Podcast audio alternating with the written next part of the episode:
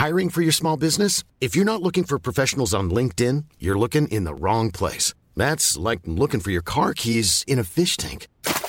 LinkedIn helps you hire professionals you can't find anywhere else, even those who aren't actively searching for a new job but might be open to the perfect role. In a given month, over 70% of LinkedIn users don't even visit other leading job sites. So start looking in the right place. With LinkedIn, you can hire professionals like a professional. Post your free job on linkedin.com slash people today.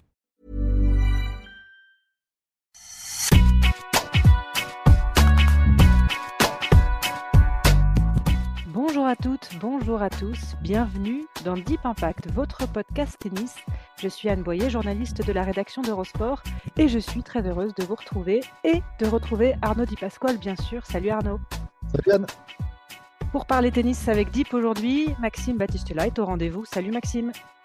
Salut à tous, c'est la course au Masters, donc je suis là toutes les semaines. C'est important. C'est la dernière ligne droite, c'est important. Au programme euh, de ce type impact, un petit point justement sur cette dernière ligne droite, cette course au Masters après les tournois euh, de Tokyo, Stockholm et Anvers de la semaine dernière. Le suspense reste entier quant aux dernières places vacantes pour Turin.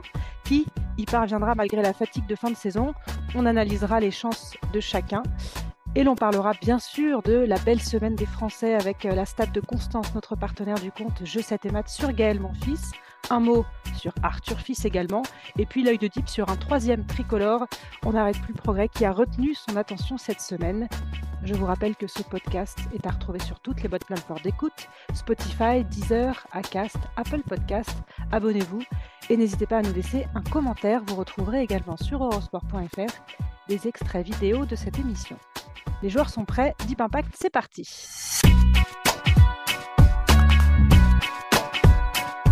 Avant de démarrer, euh, messieurs, on va revenir sur l'actualité euh, du jour, de la soirée d'hier. Un petit mot sur Sébastien Grosjean, qui n'est plus le capitaine de l'équipe de France de Coupe Davis. L'annonce a été faite hier soir. Après quatre ans à la tête des Bleus, l'ancien numéro 4 mondial va s'investir dans un nouveau poste d'entraîneur, celui du Français Arthur Fils, aux côtés de Sergi Bruguera.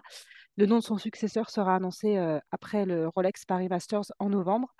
Alors, cette cette fin de, collaboration avec la, Coupe Davis pour Sébastien Grosjean et le début de l'aventure avec Arthur Fils, qu'est-ce que, que ça vous inspire Arnaud, c'est, une mauvaise nouvelle d'un côté peut-être pour la Coupe Davis, c'est une bonne nouvelle pour, euh, pour Arthur Fils, c'est une nouvelle étape dans sa progression? Ouais, alors après, moi, euh, je n'ai pas échangé avec, euh, avec Sébastien, mais je crois qu'il y a des cycles hein, aussi. Il hein. faut aussi penser à ce genre de choses. Enfin, à un moment donné, la, la roue doit tourner. C'est comme ça que ça se passe, et notamment quand on est capitaine de Coupe Davis. En plus, là, cette année, ça avait été assez compliqué. Il avait été un peu mis en défaut sur le sujet de sélectionneur ou pas, étant donné qu'il avait d'autres affaires, justement, qui étaient en lien direct avec certains joueurs. Donc, il y avait une sorte de conflit d'intérêts possible. Et donc, il était finalement capitaine, mais plus sélectionneur. et donc, bah, chemin faisant, je pense que lui, il a toujours eu la, fibre en plus, hein, vraiment de, l'entraînement.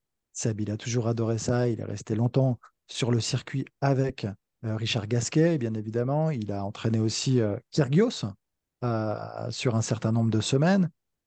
il adore, il adore être sur le terrain, il adore être au contact des, joueurs. Donc c'est n'est pas une grande surprise finalement de le voir rejoindre l'équipe d'Arthur Fils. Alors après, on avait échangé il n'y a pas si longtemps avec Laurent Raymond. ils, font, ils ont fait une année fantastique. Fantastique. Honnêtement, je crois qu'il était il y a un an au-delà de la 300e place mondiale. Hein. Si on regarde. il démarre 320e. La progression, elle est, elle, est, elle, est, gigantesque. Avec euh, un bon euh, phénoménal. là, il est dans le top 40. C'est pas fini. Euh, vu un petit peu l'état de, confiance dans lequel il est sur ces dernières semaines, euh, on peut s'attendre à ce qu'il euh, fasse vraiment péter tous les compteurs encore, et, ça, et c'est génial. Donc euh, oui, évidemment, pour la Coupe Davis, c'est une mauvaise nouvelle, mais il y aura, y aura du monde. Hein. On sait très bien que de ce côté-là, il y a pas mal, j'imagine, d'anciens joueurs qui vont se positionner.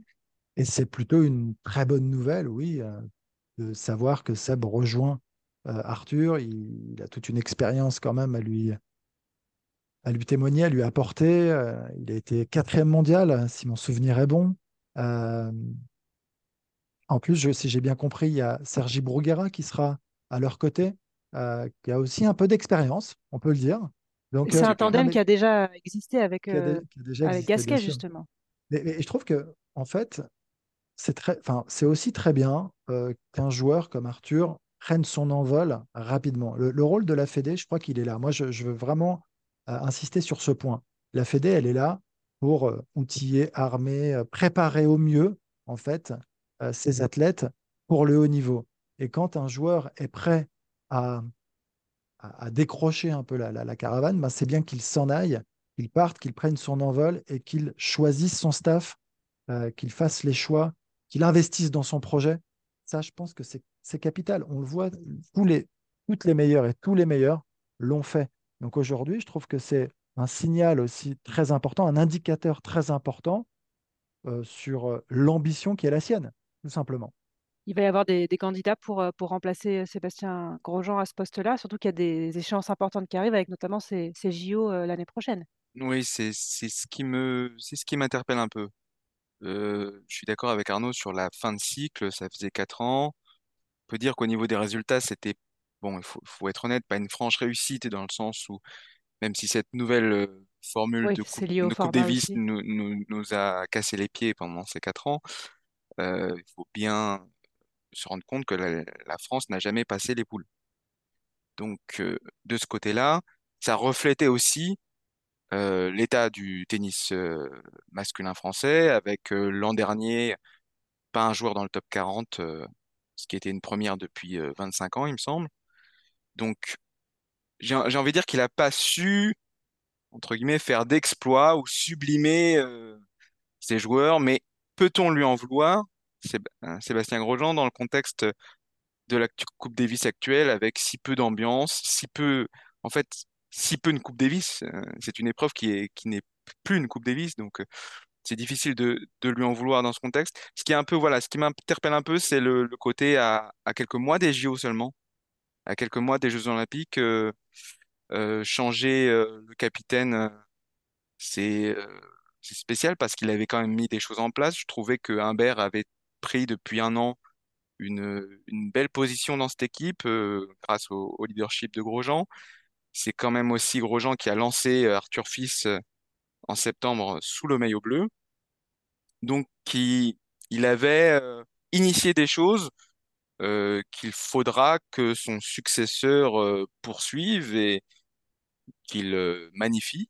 Alors, qui ça pourrait bien être? C'est une bonne question. On- on- moi, je pense naturellement à Paul-Henri Mathieu. Pourquoi je pense à Paul-Henri Mathieu naturellement? Parce que c'est celui justement auquel la sélection a été donnée. La responsabilité de la sélection ces derniers mois a été Oui, donnée par la Fédération française de, de tennis. Alors, il est actuellement directeur du haut niveau. On verra euh, ce qu'il en sera. La, la décision sera prise après le, le Rolex Paris Masters, après, après Bercy. Euh, pour ce qui est d'Arthur Fils, euh, ce que disait Arnaud me paraît très très pertinent. Ça, me rappelle un peu des, si on veut avoir des grandes références, un, un, un Roger Federer qui arrête avec Peter Carter et qui passe à Lundgren euh, pour son développement, pour encore franchir un palier. Donc il, il y a de ça, il faut, en effet, il faut qu'il prenne son envol. Alors il n'est pas totalement euh, coupé de la fédération, dans le sens où euh, il sera aidé encore euh, mentalement, il aura des, des ressources de la fédération sur le côté mental, sur le côté physique aussi, l'accompagnement physique et, mental par la fédération.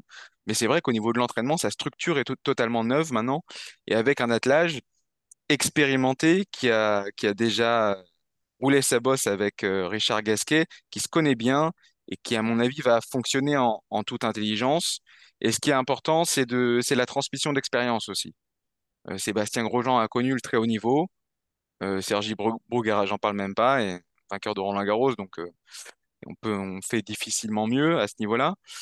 Et puis, euh, et puis, et, puis, il y a une, une belle dynamique côté français, j'ai envie de dire, même sur le circuit. C'est-à-dire qu'un Gaël Monfils, dont on va parler tout à l'heure, chapeaute aussi un peu Arthur Fils. Ils, ils, ils ont parlé ensemble lors de la Lever Cup. Il y a une espèce de transmission aussi de d'expérience à ce niveau-là. Donc, je pense que Arthur Fils est sur de bons rails et c'est une bonne nouvelle pour moi qu'il franchisse encore ce cap euh, la, la saison prochaine. Juste pour revenir sur euh, le prochain capitaine, tu parles de Paul-Henri Mathieu.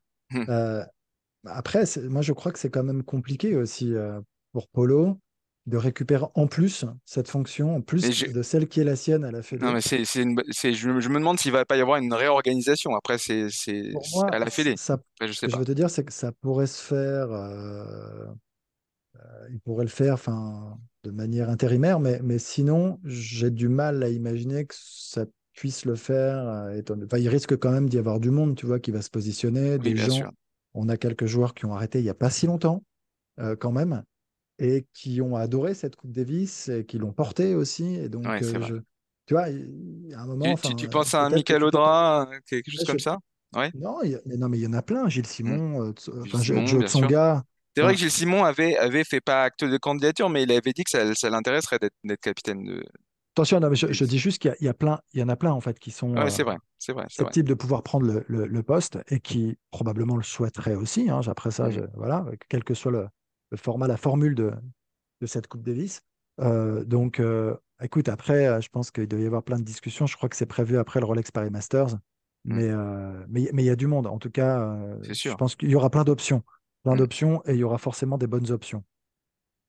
Bon, bah, on suivra ça avec intérêt de toute façon, euh, avec quand même le point d'interrogation de, de la formule de cette Coupe Davis qui, qui va changer normalement et qu'on espère euh, eh bien, euh, la plus intéressante, euh, la plus intéressante possible pour, euh, pour nos petit Bleus. Et... Oui, Juste une petite chose par rapport à cette formule, il y a eu, on, l'avait évoqué dans une émission précédente, mais l'élection à la Fédération internationale a eu lieu et c'est toujours euh, oui, pas de changement. David Hegerty qui est président, donc euh, il n'y aura pas de, entre- en, en- en tout cas, de nouvelles visions, euh, à mon avis, extraordinaires de ce point de vue-là. On verra, hein, mais bon, ça m'étonnerait. On espère qu'il prendra l'occasion de quand même voilà, une grande concertation avec euh, peut-être avec les joueurs pour, euh, pour penser une, une formule euh, qui mettra sans doute pas tout le monde d'accord, mais qui, plaira un peu plus que celle qui était en cours. On a parlé d'Arthur Fils, donc, qui a connu une belle semaine avec cette, cette nouvelle finale, même s'il est tombé sur un, Alexander Bublik très impressionnant, qui, quand il joue comme ça, bah, laisse peu d'options euh, à, son adversaire. Donc, euh, il n'a pas pu faire grand-chose, Arthur Fils. C'est une nouvelle finale après son titre euh, qu'il a remporté à Lyon cette saison. On a parlé de cette fulgurante ascension. Il y a un autre Français qui, qui a brillé aussi, c'est Gaël Monfils, puisqu'il était en, finale et, il a remporté cette finale à, Stockholm. Et il fait l'objet de, la stat de Je 7 et maths. Gaël, euh, mon fils, qui a remporté donc euh, à Stockholm le 12e titre de sa carrière. 18 ans, 2 mois et 14 jours après euh, son premier sur le circuit ATP. C'était à Sopot en 2005, son premier succès. Seul Roger Federer a enregistré un, plus grand gap entre son premier et son dernier titre depuis le début de. Euh, Roger Federer, c'était 18 ans, 8 mois et 22 jours entre Milan en 2001 et Bâle en 2019, son dernier titre. Gaël Monfils donc, est juste derrière dans, dans cette liste, devant Raphaël Nadal, qui pourra peut-être encore remporter un dernier titre. Pour l'instant, c'est Roland Garros 2022. Euh, ça en dit long quand même sur, sur cette longévité de, Gaël Monfils, sur cette constance. On- on- J'ajoute que 19 ans que Gaël Monfils dispute au moins une finale chaque année. Donc c'est quand même une sacrée, une sacrée stat. Et avec cette victoire, il est de retour dans le top 100. Euh, il a 37 ans. Gaël Monfils, il, il n'en finit plus de nous impressionner. C'est, c'est quand même dingue cette stat Oui, c'est longévité. dingue, c'est beau, ça en dit long sur euh, le niveau moyen de Gaël Monfils en fait durant toute sa carrière. Ce qui m'a impressionné, c'est enfin et, et c'est ce qui, ce qui correspond à ce qu'il disait lui après sa victoire. Il disait mais faut pas oublier qu'avant mes mes pépins physiques, j'étais 15e mondial. Donc euh, je c'est pas surprenant pour moi si j'arrive à enchaîner de me retrouver à ce niveau-là, à gagner un ATP 250. Je suis très heureux parce que c'est c'est le premier depuis que je suis père. Enfin, il a, dit pas mal de choses comme ça, mais je, trouve qu'il a qu'il a raison de ce point de vue sur cette son niveau moyen qui est qui reste très très très élevé, cette capacité à à oui à à, à gagner parfois sans sans pratiquer son son meilleur tennis. On l'a vu même à Stockholm, il y a eu des débuts, débuts de match très très compliqués, même en finale d'ailleurs Même en contre finale, ouais. contre le Russe euh, Kotov, il me semble, hein, Kotov. je- je- je- qui était au-delà de la 200e mondiale, 200e place mondiale, donc une vraie surprise, mais mais avec un, un jeu de, de cognure assez in- incroyable, notamment en coup droit. Donc mon fils était, a dû se battre au début, il a même à 5-5 dans le deuxième set, il était à 0,40 sur son service, donc euh, il avait perdu la première manche, donc il était très très mal. Mais il a su, euh, il a su euh, serrer les, serrer les dents, euh, y aller à, la bagarre, et puis finalement gagner à l'usure. Et c'est ça qui est extraordinaire, c'est qu'à 37 ans, physiquement, quand quand il arrive à enchaîner un peu, il est toujours au-dessus de la plupart des, joueurs. On, parlait du physique extraordinaire de Djokovic. C'est pas le même physique, hein, Gaël, mais il a des qualités athlétiques sont encore euh, ébouriffantes pour son âge. Euh, on, le voit, faut le dire, faut dire ce qui est, on voit pas son âge en fait. Quand, quand il, quand il arrive à enchaîner comme ça, quand il a pas de pépins physiques, on on voit pas son âge. Alors que un Richard Gasquet, on voit que pour enchaîner, c'est difficile. Un Gilles Simon, la- l'année dernière, sur la fin, on sentait que c'est qu'il tirait la langue. Euh, Joe Wilfried Tsonga, euh, pareil. Donc, euh, de ce point de vue-là, il est quand même, euh, j'ai envie de dire, assez unique dans cette génération qui était fantastique déjà. Je sais pas ce que tu en penses, euh, Arnaud. Alors écoute, moi ce que j'ai envie de dire, c'est sur Gaël Monfils, c'est que c'est un joueur extraordinaire Mhm. en tout point et qu'on adore en fait. Mm. Et en plus, qui est, et là c'est personnel, mais quelqu'un de très humain en fait. Euh, Ouais, Et, d'ailleurs, quand on voit attachant, dans, très attachant. attachant Comme, dans ses discours, dans ses propos, tu sens qu'il y a quand même toujours quelque chose de très personnel, je trouve. Voilà, et, il a eu du mal peut-être à se faire comprendre à certains moments parce qu'il allait moins bien, euh, parce que et, et c'est la vie en fait, tout Mm. simplement, euh, de pouvoir dire bah là oui j'ai un, creux, alors je suis blessé mais pas que. Euh, là j'ai un peu moins de motivation, j'ai un peu moins de d'envie. En fait, sur 18 ans de carrière, c'est humain, c'est normal en fait. Je veux dire, dans tous les métiers du monde, ça peut, ça peut se produire, ça peut arriver. Ouais. Sauf que là, c'est peut-être un peu plus visible. Il y a les micros qui se tendent, c'est pas facile. Il faut répondre tout le temps, il faut faire Métier illusion public, parfois. c'est un métier public, hein. C'est, faut Et faire sans illusion. tu- pitié, tu- qui pardonne ouais. pas Ouais, grand-chose. et, et- et puis tu sais, un- enfin, vous savez, c'est presque un aveu de faiblesse de dire je vais moins bien aujourd'hui. Ben non, parfois on va moins bien et, et lui, il est comme ça. Euh, Il y a finalement pas de, de façade. Et, euh, et je trouve que bah, moi, j'ai toujours adoré au-delà de- du côté showman spectaculaire. C'est une star partout où il va. Partout où il va. incroyable. Il n'a pas été incroyable. numéro un mondial, mais c'est une star incroyable dans Il, le il monde est du tennis acclamé a, partout, ce acclamé a, ce qu'il a donné au monde du tennis. On s'en rend pas compte. Quand il est à l'US Open, c'est fou, en fait. Les- il, remplit, il remplit un stade. Ah, Et, euh, et ben, Les plus grands lui ont déjà rendu hommage d'ailleurs. Djokovic sûr, avait eu des mots sur lui euh, très impressionnés. Pourquoi il est à la Lever Cup aussi? Ben, c'est, on, on le sait bien, alors que son classement est peut-être pas au rendez-vous, mais euh, pour toutes ces raisons. Et après, quand tu joues pendant 18 ans comme ça et que tu arrives à tenir, à faire des finales chaque année, à, à gagner autant de titres, évidemment, on peut toujours euh, dire ça aurait pu être mieux, on peut toujours dire euh, oui, mais euh, on refait l'histoire et, et dire il aurait pu en grand chelem. euh, mais franchement, si on regarde aujourd'hui, et c'est pas le moment de le faire, mais quand même, quelle belle carrière. Et, et je trouve Oui, que moi, je, je, je- je veux dire, pour le tennis, ce que, ce que le mec donne, ce qu'il apporte, c'est fantastique. Donc oui, c'est un joueur extraordinaire sur le terrain et en dehors, et en dehors, c'est un super mec. Donc après, on l'aime, on l'aime pas. Moi, je trouve que c'est un, gars aujourd'hui qui s'entraîne, qui fait les efforts, qui peut parfois, euh, ouais, euh, en fait, il, il est, il est physiquement tellement fort naturellement, il a tellement de qualité euh, qu'on aurait évidemment peut-être tous voulu qu'il aille plus loin parce que franchement, si ce gars-là avait gagné un grand chelem, ça aurait été fou en fait ce qui c'est se serait sûr. passé. Voilà, une folie. j'ai, Voilà, ouais, une- j'ai- coutume de dire que s'il avait eu le mental de, de Tsonga, s'il était un tout petit peu plus, euh, comment dire, un petit peu, tout petit peu plus concentré parfois dans, dans sa carrière, là, je trouve que dans sa dernière partie de carrière, de ce point de vue-là, il, il, il est irréprochable. Il a trouvé ouais, cette, cette, cette qualité de concentration euh, qui lui a parfois manqué quand il était au summum de son potentiel. Je pense qu'avec euh, la, la capacité qu'avait Tsonga de sortir le lace quand il était euh, avec balle de break contre lui dans les moments chauds, s'il avait eu cette capacité aussi, euh, aussi, euh, aussi forte à se sortir des, des, des- des situations compliquées ou à, ou à sortir le coup qu'il fallait au moment qu'il fallait, je pense que mon fils avait tout pour gagner un grand chelem. Maintenant, déjà, ça sert à rien de vivre dans le passé. Et puis surtout, Ouais. et- Après, je suis partagé sur ce point, euh, tu vois, sur la dimension euh, mentale, parce que, en fait, est-ce que, alors après, tout est toujours lié avec le physique, avec, mais tu vois, le, problème, c'est est-ce que ça n'a pas été un peu ça, ses habitudes et sa façon de jouer qui, dans, dans, dans lesquels euh, il s'est un peu enfermé à un moment. Donc, ce que je m'explique, euh, quand tu gagnes, quand tu es junior et que tu fais péter trois grands chelems, je crois quand il était junior, il a gagné trois grands chelems. Donc, tu gagnes beaucoup de matchs et donc tu prends des habitudes à ce moment-là. Euh, tu passes très vite le next step quand tu passes pro, tu gagnes aussi beaucoup de matchs et tu arrives jusqu'à un certain niveau en jouant d'une certaine manière. Et cette certaine manière, c'est en tenant sa ligne, en étant assez loin, en étant un peu insubmersible du, du, fond du cours. Mm.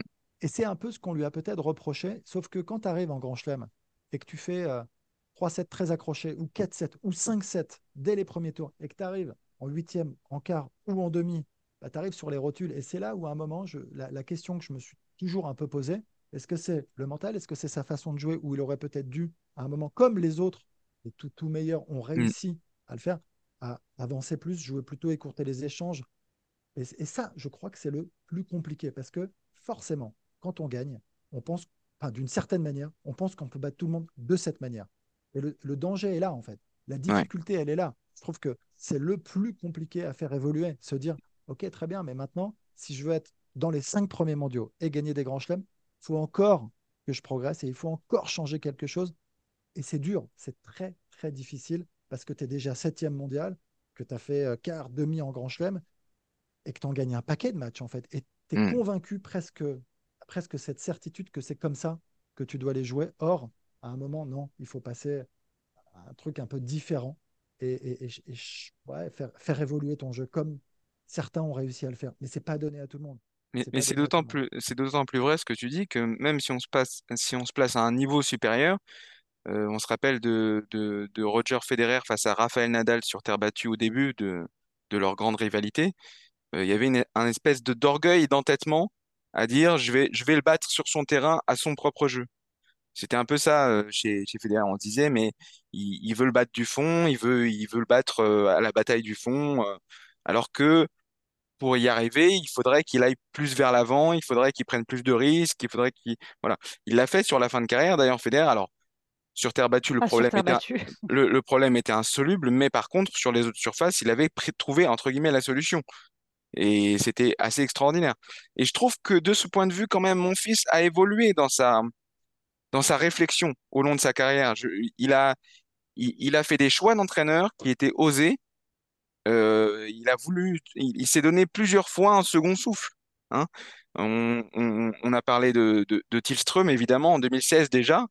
Là, il l'a repris récemment, mais il l'avait déjà en 2016 et c'était sa meilleure, meilleure saison d'un point de vue euh, statistique, euh, il était dans les dix premiers, il avait fait demi-finale de l'US Open, enfin, il avait fait finale à Monte Carlo, il, il avait fait quand même des, de sacrés résultats. En voilà, de sacrés résultats en 2016.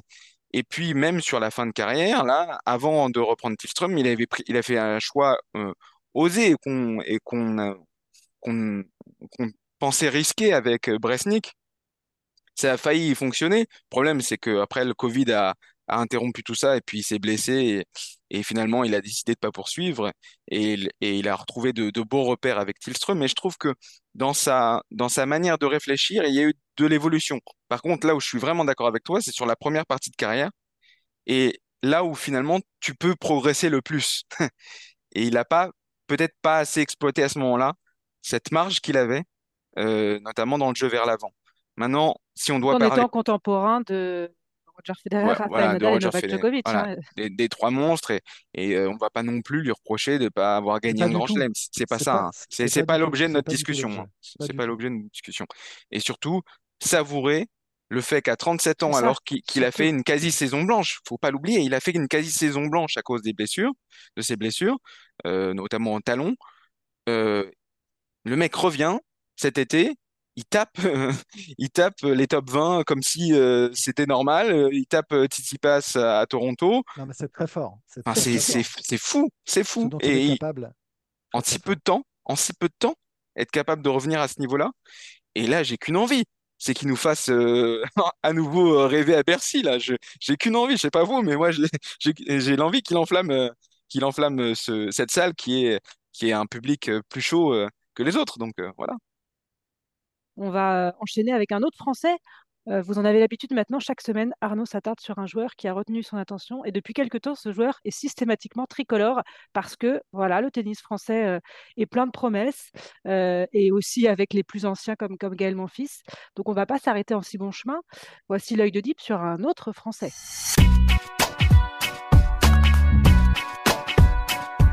Tout à fait, Anne. Le tennis français retrouve encore des couleurs et euh, c'est Giovanni Mpecci Pericard. Voilà, il va falloir se souvenir de, son nom. Il vient de rentrer dans le top 200. Il est 194e mondial cette semaine. Il a tout juste 20 ans, lui aussi, donc il est très jeune. Euh, alors, il est très grand. Il mesure 2 mètres 03. Euh, il vient de faire quart à Anvers. Il a battu David Goffin. Alors certes, c'est peut-être pas le David Goffin euh, de l'époque, mais malgré tout, il faut réussir à, sortir encore ce, joueur. Il est entraîné par Manu Planck, qui aussi est un entraîneur quand même d'expérience. On se souvient euh, bah, de, son aventure avec euh, Lucas notamment, mais il y a eu Michael Audra avant, il y a eu Ruffin, me semble-t-il. Donc il y, a, il y a eu du monde. Enfin, donc il est très bien lancé, très bien parti. Il est alors fan de Nadal. Ça, c'est assez rigolo quand vous avez euh, son gabarit qui fait 2m03. Vous imaginez qu'il envoie quelques services. Et euh, il va falloir qu'il peut-être euh, s'identifie à d'autres joueurs de son gabarit pour peut-être euh, évoluer, enfin en tout cas, mais je- même si, enfin, enfin, avancer pour avancer tout court. Mais voilà, ça fait partie de la belle émulation en fait des joueurs français. Euh, Maxime en parlait un petit peu. Il y a Arthur Fils, c'est vrai, voilà, qui est un peu, qui est un peu la locomotive. Il y a euh, Lucas Van Van Haché maintenant aussi euh, qui a beaucoup progressé. Et on en, parle depuis quelques semaines, depuis quelques mois. On dit qu'il y en a d'autres qui arrivent. Parce que forcément, ça crée une aspiration, ça décomplexe aussi les suivants, les, autres. Et Mpetshi Pericard, ben, il, en fait, euh, il en fait partie de cette génération qui, progresse, qui avance. Alors, un gabarit, je vous l'ai dit, beaucoup plus, compliqué à, contrôler. Donc, il peut mettre un peu plus de temps, tout simplement, que les autres. Pour cette raison, qu'il va falloir qu'il comprenne un petit peu sa façon de, jouer. Euh, c'est pas simple parce qu'il il joue bien du fond du court. Il bouge vraiment pas mal pour un joueur de 2m03. Et il n'y a pas qu'un service. Donc ça peut présager, ça peut augurer, me semble-t-il, un, avenir assez, bleu euh, pour, euh, pour un Petit. Mais ça fait, c'est dans la lancée, en effet, de tous ces jeunes dont on parle. Moi, je trouve ça génial parce qu'on en a beaucoup parlé hein, de cette relève qui n'arrive pas. Là, on parle beaucoup d'Arthur Fils qui est en train d'exploser. On a parlé de Lucas Vanacek qui, est- qui, est- qui- qui a explosé aussi hein, cette année. Et là, il y en a encore un, j'ai envie de dire, et qui a à peine 20 ans. Il est tout jeune. C'est ce qu'il ce a, ce dit. hein. Il a dit ouais. Fils et Van sont les diamants en tête, mais il y a plein d'autres joueurs. Caso, Maillot, Debru, moi. On n'a qu'une envie, c'est de se retrouver dans le top 15 à l'avenir et de se battre pour un grand chelem, un Masters 1000. Donc il y a aussi de, de l'ambition. Mais c'est bien, cette émulation. On a parlé Terence Atman aussi euh, euh, il, y a, peu de temps. Et ça fait du bien. On, parle de locomotives comme, euh, comme mon fils qui sont toujours là, euh, qui ont fait rêver ces jeunes joueurs, mais qui peuvent continuer à, apporter leur, euh, leur expérience. Mais ça, ça promet de belles choses si- s'ils arrivent à trouver de la régularité. Oui, ça promet de belles choses et je, trouve que c'est une génération euh, sans complexe. Je l'ai déjà dit d'Arthur Fils. Euh, et ce côté matcheur qui est euh, assez extraordinaire, qui se fixe pas de limite. Et euh, je trouve que Mpetshi, on dit Mpetshi ou Mpetshi? Je sais pas. Oh, on dit, on Mais dit comme on veut pour l'instant. voilà. On, espère qu'il y aura des débats. On nous reprendra de toute façon. Je trouve que GMP, on va faire comme ça. Je, trouve que Mpetshi Pericard a, a ce, a ce, a ce feu-là, c'est-à-dire euh, cette, cette ambition et ce, ce côté décomplexé qui peut faire euh, qu'il franchira aussi euh, des caps euh, que certains pouvaient s'interdire par le passé. J'en veux pour exemple ce tournoi de Anvers, qui était donc le, comment dire, le, tournoi pour l'instant référence pour lui sur le, sur le circuit ATP, puisque c'est ses deux premières victoires sur le circuit. Mais ce qui m'a intéressé surtout, c'est la manière en fait. Dans son premier match, il prend 6-0 dans le premier set quand même. Il prend 6-0 dans le premier set. Et puis, Il il, a euh, sauvé une balle de match. il a sauvé une balle de match. Il gagne 7-6, il me semble, ça, euh, au au, au troisième. troisième set. Dans son deuxième match, il joue un type quand même qui, même s'il n'est plus au niveau où il était, David Goffin, est une référence sur le circuit et puis surtout, Joue à la maison. il joue à la maison, David Goffin. Et il y va comme si de rien n'était. Et d'ailleurs, David Goffin, à la sortie du cours, euh, frustré, dit quand même, euh, bah, il, il a de l'avenir. J'ai eu l'impression d'affronter euh, Karlovic ou Isner. C'est-à-dire que vous pouvez pas euh, trouver de rythme. Et puis quand le premier échange arrive après 10 minutes sans échange, vous vous dites qu'il faut absolument le gagner parce que si vous le gagnez pas, vous vous y arriverez pas, vous vous en sortirez pas. Donc il y a, y y ça, il met déjà ce type de pression sur ses adversaires et il faut pas non- oublier, ou- pardon, il faut pas non plus oublier qu'en quart de finale, euh, il prend un set à Alexander Bublik qui est le qui est Le le futur futur vainqueur. vainqueur, euh, futur vainqueur du tournoi. Donc il croit déjà bien en ses armes et en, et en son potentiel. Euh, il a un revers à une main. Pour un géant, c'est quand même rare. C'est pas, c'est pas comme Isner et Karlovic, justement. Et euh, Manu Planck, euh, qui était interviewé par nos confrères de l'équipe la semaine dernière, disait que ce qui est intéressant, c'est de le parfaire techniquement, justement, pour que même si, euh, même si à l'échange, ce sera difficile pour lui de gagner des points si les échanges durent, il veut pas qu'il ait de défauts de, défauts techniques euh, rédhibitoires et qu'il puisse avoir plusieurs tactiques dans un match. Et je pense que c'est une très belle façon de voir les choses. Et euh, à mon avis, il a, il a de, de beaux jours, de beaux jours devant lui, à condition évidemment qu'il maîtrise ce physique particulier qui lui a valu quelques euh, petites blessures pendant sa croissance, ce qui est très logique hein, quand vous me- mesurez plus de 2 mètres. C'est, difficile à contrôler. Mais voilà, c'est c'est très, très prometteur et, et, et on aime ça parce qu'on a des perspectives avec ce tennis tricolore, cette jeunesse euh, agréable, surtout en vue des Jeux qui arrivent bientôt. C'est bien. Oui, et avec au-delà de, de- des résultats individuels, cette émulation au- aussi, on sent que ça, compte et qu'ils se tirent vers le haut, euh, tous ces joueurs. Il a battu donc Carballes Baena au premier tour à Anvers, ce qui est quand même euh, pas une, mince affaire. hein. C'est, le genre de joueur très difficile à battre, l'Espagnol. Et donc euh, David Goffin, l'ancien numéro 7 mondial. Donc on espère que, c'est le début d'une, belle série pour celui qui était allé remporter un challenger au Mexique euh, au, printemps dernier, qui avait plus l'habitude de, ces tournois-là. Donc, on espère le voir maintenant euh, de plus en plus souvent sur, euh, le circuit ATP. Fan de Nadal à, la base, effectivement, quand il était plus jeune, fils de joueur de foot, qui a choisi le tennis euh, finalement, mais qui a, des choses très intéressantes à montrer. On va passer à notre dernière partie.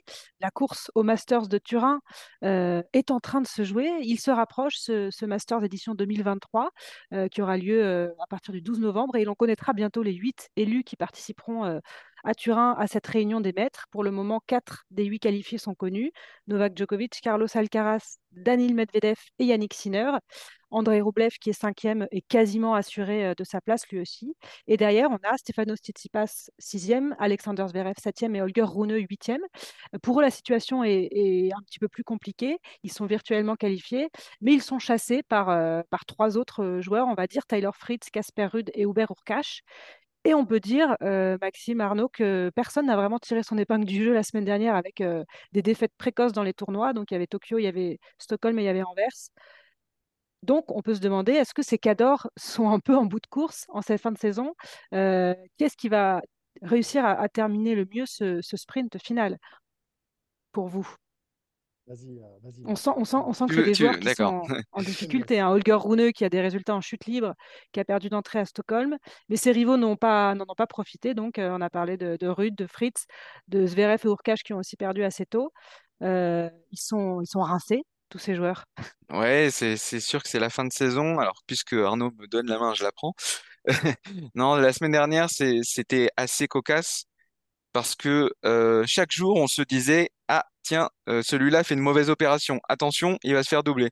Donc, on a commencé par euh, Alex Zverev, qui avait perdu dès le lundi à Tokyo, il me semble, ouais, Tokyo contre Thompson, une mauvaise défaite contre Jordan Thompson. Et on se disait, Très, euh, très vilaine, ouais, très très vilaine la très défaite. vilaine défaite, euh, septième à la race, aïe aïe aïe, il va se faire rattraper par d'autres, notamment Taylor Fritz qui était aussi à Tokyo, et puis Taylor Fritz se fait euh, battre en huitième, il me semble, par la sensation japonaise Mochizuki qui nous a fait plaisir, hein, un joueur du, qui était 215e mondial euh, la semaine dernière et qui a fait du service volé, euh, qui a été inspiré, qui nous a fait un peu rêver avec un tennis offensif auquel on n'ose plus rêver souvent d'ailleurs. Donc euh, c'était très très bizarre de voir Fritz perdre, d'autant qu'il était tenant du titre à Tokyo. Et puis euh, Hurkacz euh, a pas enchaîné après Shanghai. Il était, euh, il, a gagné Shanghai et puis il s'est fait, il s'est fait battre aussi dès, son entrée en lice à Tokyo. Pareil ensuite pour Dominor. Bref, tous, tous les uns après les autres Casper Ruud aussi. sont tombés. Casper Ruud aussi. Ils sont tous tombés. Tommy Paul aussi euh, face à Shelton. Bon, Shelton étant euh, très en forme actuellement, c'était pas totalement une surprise, mais, euh, mais ça en faisait un de plus.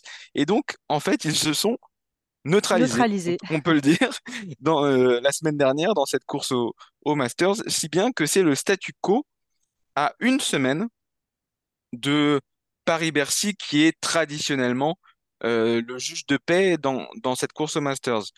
Alors, s'il y avait deux éléments à retenir euh, pour avoir un peu les, choses euh, bien en tête, c'est que les cinquième et sixième places, qui sont détenues par Roublev et Stefanos Tsitsipas, sont presque assurées. Surtout Roublev. Roublev, il est quasiment qualifié pour le, pour le Masters. Tsitsipas a 650 points d'avance sur le neuvième, qui est le premier non qualifié. Donc on peut se dire que là, dans les deux semaines qui arrivent, il y a 1500 points euh, max qui peuvent être distribués entre Vienne, Bâle et, Bercy. On peut se dire que cette marge-là de 650 points, qui est plus d'un tiers de- des points maximum qu'on peut récolter, euh, c'est quand même assez confortable pour Stefanos Tsitsipas, même si euh, avec la forme précaire qu'il a en ce moment, il faut qu'il fasse attention. Mais disons que les cinquième et sixième places sont plutôt, en tout cas ces tickets-là sont plutôt bookés. Donc il reste deux tickets à assurer pour euh, Turin, qui sont actuellement détenus par Alexander Zverev, septième, et Holger Rune, huitième. Euh, dans la dynamique actuelle, je serais beaucoup plus inquiet pour Holger Rune, qui, euh, qui ne gagne plus. C'est simple.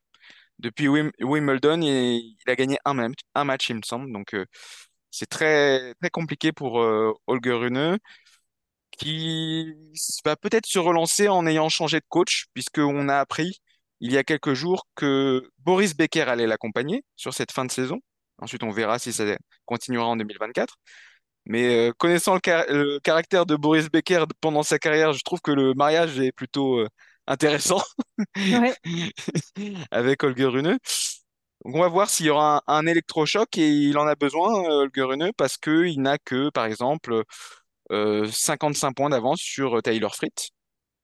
Donc euh, Et ils sont voilà, tous les deux à Bâle cette semaine. ils sont tous les deux à balle cette semaine. Et la- le deuxième constat important, c'est qui peut prétendre encore à ce, à ces deux places? De manière assez évidente, on peut aller jusqu'à Alex de Minaur, qui a 2560 points, c'est-à-dire 500 points, un peu plus de 500 points de retard sur Holger Rune. Donc Alex de Minaur qui est 13e. On va dire Holger Rune, Taylor Fritz, Casper Ruud, Hubert Hurkacz, Tommy Paul et Alex de Minaur sont plutôt les, joueurs les plus, euh, les, candidats les plus crédibles à cette, euh, à cette dernière place au Masters. Mais, mais, mais, euh, on ne peut pas exclure de cette course non plus des joueurs comme, Ben Shelton, qui après sa Ah, même. demi-finale à, à l'US Open, qui après son, son quart de finale à Shanghai, qui après son titre à Tokyo, premier titre sur le circuit, et pas n'importe quel titre, un ATP Un 500, LTP 500, ouais. euh, est maintenant revenu à la 14e place mondiale, ce qui fait qu'il y a quatre Américains Dans le quatre top 15, Américains ouais. dans le top 15, ce qui s'était pas vu depuis euh, 25 ans, je crois, un truc, euh, quelque chose comme ça. Alors maintenant, ce qui, ce qui est co- cocasse, c'est qu'il il pourrait n'y avoir aucun Américain au Masters quand même. C'est-à-dire qu'ils sont tous, tous très regroupés entre la 9e et la, et la 14e place mondiale. Mais euh, voilà, Shelton est à... Il est encore, il est loin quand même de, de Runeux. Il est à 835 points de Runeux. Mais Ouais, mais mathématiquement, avec, Bercy, euh, avec, avec la forme qu'il a, c'est pas euh, exclu de voir Shelton grappiller cette dernière place, d'autant qu'il pourrait y avoir un ou deux fois forfait aussi hein, pour le Masters. On, on ne sait pas à l'heure actuelle qui sera en forme. On sait d'ailleurs que Carlos Alcaraz, j'espère qu'il sera là, parce que Carlos Alcaraz a dû déclarer forfait à Bâle cette semaine. Donc c'est une fin de saison, les organismes sont fatigués, il y a des blessures, et donc il y a plus de prétendants que ce qu'on pourrait croire. Et donc j'ai envie de dire que jusqu'à Tiafo, qui est 16e et qui a 890 points de, de retard sur euh, Runeux, c'est jouable. Après, il y a un, y y a gap euh, Dimitrov est- étant accusant près de 1150 points de retard sur Rune, je pense que le 17e, Ouais. à partir, de- à partir du 17e, Non, c'est très, très compliqué. Mais voilà, Le euh, tirage au sort de, Rolex pas, un- Paris Masters va être euh, intéressant à suivre hein, très intéressant, et, et pourquoi pas une, une, une- une surprise à la Shelton en cette fin d'année. En tout cas, Tu mises les... dessus, toi, Arnaud? Ben Shelton? Bah, moi, je, évidemment, j'a- j'attendais que Maxime en parle quand même. Dit, mais à quel moment va-t-il en parler? C'est pas possible. Il est en train de nous dérouler là tous les, tous les prétendants, tous les postulants. tout- Et puis là, et, et il est où Shelton? Bah, c'est incroyable ce qu'il est en train de réaliser. C'est c'est- c'est c'est fou. au- Au-delà de, enfin, on va pas revenir sur son année. euh, C'est pareil, c'est complètement dingue. Il n'avait pas voyagé, euh, il n'a jamais pris l'avion. Et puis là, il se retrouve cette année à 14e. Enfin, c'est ça, ouais? 14e. 14e. Ouais, Non, il en a gagné des miles. c'est- hallucinant. Oui, il en a gagné des miles. C'est assez hallucinant. Non, et puis son, tennis, euh, c'est ce que tu dis, Anne aussi. Je pense que se marie parfaitement avec le, l'esprit euh, du Rolex Paris Masters et le public. Euh, donc, euh, il peut faire des étincelles. On va voir comment il va arriver, dans quelle disposition physique, dans quelle disposition mentale, parce que l'enchaînement, quand même, il est lourd. Et bon, après, il est jeune, il y a encore cette innocence, on sent cette fraîcheur, on sent cette envie. Et en effet, après, moi, je, juste, enfin, encore une fois, par rapport à tout ce que tu euh, avances, euh, Maxime, il y a juste bah, que le Masters, c'est le Graal, c'est donc une pression très importante. Et même si tu y as déjà participé, c'est un objectif de tous les instants pour tous les joueurs. C'est quelque chose d'exceptionnel de pouvoir participer aux Masters, aux Finals.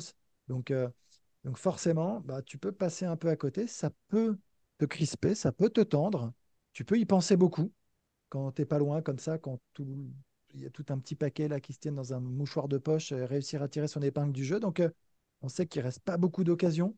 Il ne faut pas se louper. Et c'est là où justement, bah, on va voir ceux qui bah, ont peut-être fait des programmations plus cohérentes, euh, ont été plus pertinents dans leur année. Euh, tout ça, en fait, c'est très intéressant parce que c'est en fin d'année vraiment bah, que tu récoltes un peu ce que tu as semé finalement tout au long du- d'une année qui est longue, qui est éprouvante à tous les niveaux. Euh, on n'en a pas beaucoup parlé, mais Casper Ruud, actuellement, n'est pas qualifié pour le Masters. hein. Ouais, ouais, ouais, Il ouais, est bah, c'est dixième, c'est- c'est plutôt il assez est, logique dix- aussi au vu il de est sa dixième saison quand même. mondial. C'est logique au vu de sa saison, mais on parle quand même du finaliste sortant du Masters et, de, et du finaliste aussi de Roland Garros. Donc, donc C'est ça, tout le ça, ça, paradoxe ça- de ça- Casper Ruud. voilà, Et il ça, est ça- capable d'aller la chercher, cette qualif. hein. oui, oui, oui, bien sûr, sachant que, comme je disais, Holger Rune est en méforme totale. Euh, est-ce que Sacha Zverev va se reprendre un peu? Parce qu'il est, il a fait un très bon début de tournée asiatique et puis il a accusé le coup ensuite. Je pense que, je pense que oui. Et puis euh, il est quand même sur une dynamique de confiance qui est, qui est autre que celle de, de Holger Rune. Donc euh, c'est, c'est, tout le monde a sa carte à jouer. Tout le monde a sa carte à jouer vraiment. C'est très ouvert. Et comme le disait Arnaud, c'est, c'est encore plus que physique, c'est très mental Oui. qui, euh, qui va tenir euh, cette pression-là de se dire il faut pas que je me loupe. J'ai très peu de chance euh, de, de, de montrer que, enfin, d'accumuler des points, il faut pas que je les loupe. C'est, un, un, un bras de fer avec soi-même. C'est un vrai euh, sprint final mental et physique qui se prépare. Rendez-vous vendredi pour le tirage au sort de, de Bercy, qui va aussi peut-être nous donner quelques indications. Et Et puis, euh, d'ici là, la dynamique aura peut-être changé puisque Bâle et Vienne cette semaine ils sur. Hein. Eurosport aussi, hein, sur ouais. Eurosport. Rune, Euh, Fritz, Urkash et Ruud sont à Bâle, Tsitsipas et Zverev sont à Vienne. exactement, avec des affiches incroyables. Euh, on parlait de, de notre ami Arthur Fils. Quel est, qui, qui qui il va affronter au premier tour? Daniel Medvedev à Vienne. Ouais, Donc voilà, ça, ça dit beaucoup de choses de, de la densité du programme qui nous attend. on va se régaler. Donc soyez au rendez-vous euh, sur eurosport.fr, sur Eurosport pour suivre euh, toute cette semaine Vienne euh, et Bâle. Et puis la semaine prochaine, le Rolex Paris Masters qui démarre dès lundi. Merci à tous. Deep Impact, c'est fini pour cette semaine. N'hésitez pas à nous noter, à nous laisser un commentaire.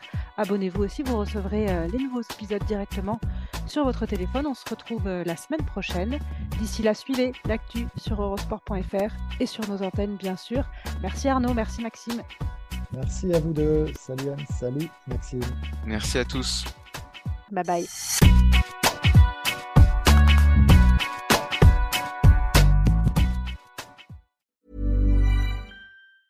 Hey, it's Danny Pellegrino from Everything Iconic. Ready to upgrade your style game without blowing your budget? Check out Quince. They've got all the good stuff shirts and polos, activewear, and fine leather goods, all at 50 to 80% less than other high end brands. And the best part? They're all about safe, ethical, and responsible manufacturing. Get that luxury vibe without the luxury price tag. Hit up quince.com slash upgrade for free shipping and 365 day returns on your next order. That's quince.com slash upgrade.